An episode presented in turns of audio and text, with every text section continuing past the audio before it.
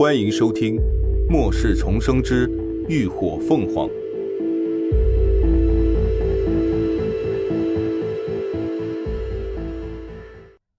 一百三十八集，老套把戏。乐乐等人虽然平时没少吃肉，但变异兽的肉却少有机会吃到，一时也觉得稀奇，所以除了云舒和高迪外。都纷纷夹块试吃了起来，林鸾自然也不例外。那兔肉浓香入味，口感细嫩鲜美，果然十分美味。几口兔肉下腹，又顿觉有微微的暖意从胃部缓缓涌出，传遍全身，让人有种暖洋洋的舒适感。那滋味可比服用诗经要更加的绝妙的多。不一会儿，乐乐他们的脸色基本都开始泛起了红晕，像是喝了酒一般，浑身有些发热。而异能等级已经超过三阶的秦志远，则是一脸平静。但令荣锦言感到意外的是，林鸾的脸色竟然也毫无异样。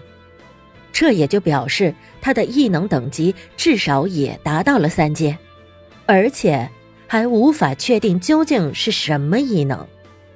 想到这，荣锦言的目光顿时变了，心思百转千折，但最终还是没有问出口，而是开了另外一个话题。对了，我听说你们刚到基地时，队伍里有个空间异能者，不仅私自离开，还把你们暂存他空间的物资也一并带走了，不知是不是真的？确实有。林鸾抬眸看了他一眼，点了点头。荣锦言又问道：“那他带走了你们多少物资？需不需要我帮忙找人？”“呃，也没多少东西吧，也就十来桶汽油，近千斤的大米，还有十几箱肉罐头，其他零零碎碎的还有一些，都记不太清了。”林伦一边夹着兔肉吃，一边满嘴胡扯：“怎么，荣先生知道他的下落？”荣锦言听了，心中讶异。这么多物资，他竟然说没多少东西，到底是打肿脸充胖子，还是真的物资太多，完全不在乎？现在一时他也无法辨别，只能等稍后再详细向人了解了。这我也不太清楚。收敛心思，荣锦言继续道：“我只是听下头的人说，铁血战歌最近新招揽了一名空间异能者，样貌年纪。”和你们找的人有点像。如果林小姐你们需要，我可以帮忙去确认一下。哼，这样啊。林鸾轻轻一笑，还是不劳烦荣先生了。这件事儿我们自己处理就好。铁血战歌，基地排名第三的狩猎队，军方的人。荣锦言说这话的意图再明显不过了。一个两个都使这种挑拨离间的老套把戏，还能不能来点新意了？荣锦言微微一顿，不过很快就被他的笑容遮掩过去。他望着林鸾敏锐的，仿佛能洞察一切的目光，并没有继续坚持，因为他一向知道什么叫适可而止。一顿饭就在这表面一派和睦，实则各怀鬼胎的情况下，很快就接近了尾声。期间，荣锦言自然不忘明里暗里的引导和询问林鸾等人之后的打算之类，而林鸾等人也十分直接的表明，来基地只是过渡，他们一个月后就会麻溜走人，不要在他们身上白白浪费时间和精力等等。只是最后，当荣锦言状似无意地提起连峰时，原本态度散漫的林鸾却瞬间凌厉了起来。他的目光在孙微微的脸上冷冷地掠过，看到对方脸色发白，目光闪躲，才淡淡的出声道：“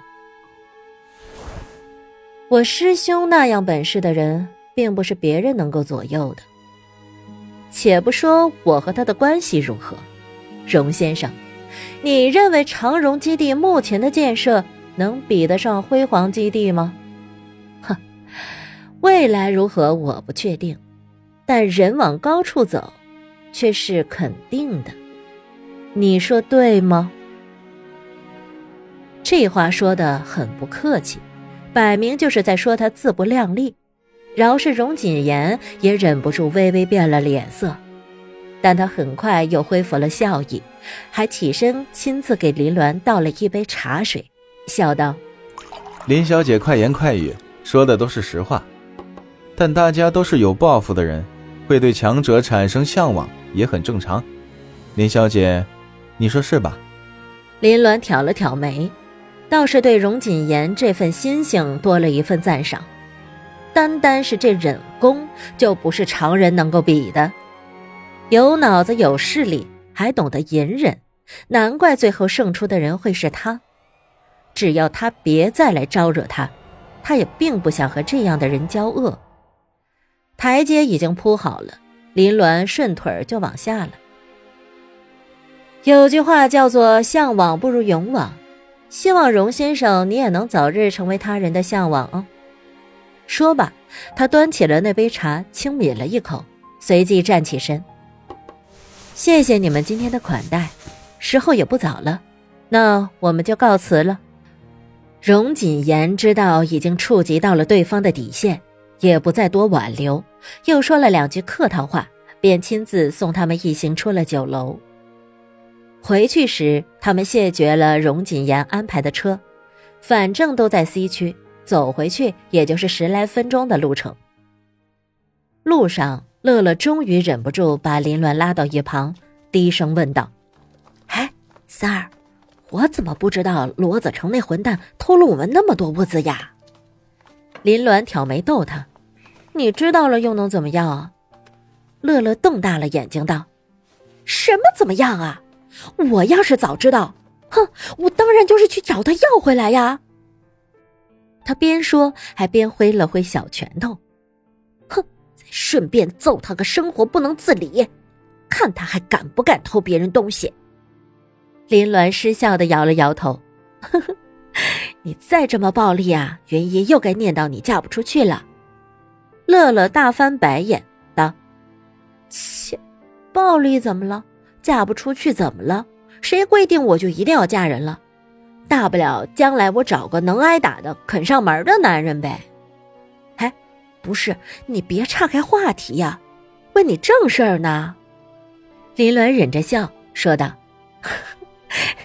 你就别操心了，我骗那姓荣的呢。他那么说是为了让荣锦言摸不清他们的真正实力，而有所顾忌，同时也为了之后的计划做准备罢了。”还有罗子成的事，我自有办法，保证会让他后悔莫及的。乐乐对林鸾一向有着盲目的信任，林鸾说别瞎操心，他就真的放下不管了，又聊起了别的话题。三儿啊，你说微微怎么想的呀？既然他早知道荣锦言在基地，为什么当初还要在安置点跟刘刚走得那么近呢？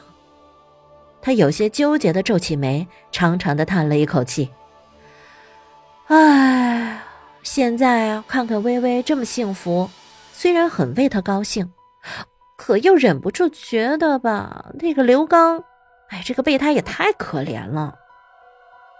乐乐还在絮絮叨叨的说个不停，林鸾没有回声，他目光扫过低着头独自走在路边的人，眼底的深意。让人琢磨不透。可怜吗？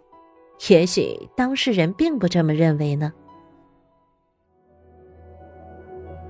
感谢您的收听，下集更精彩。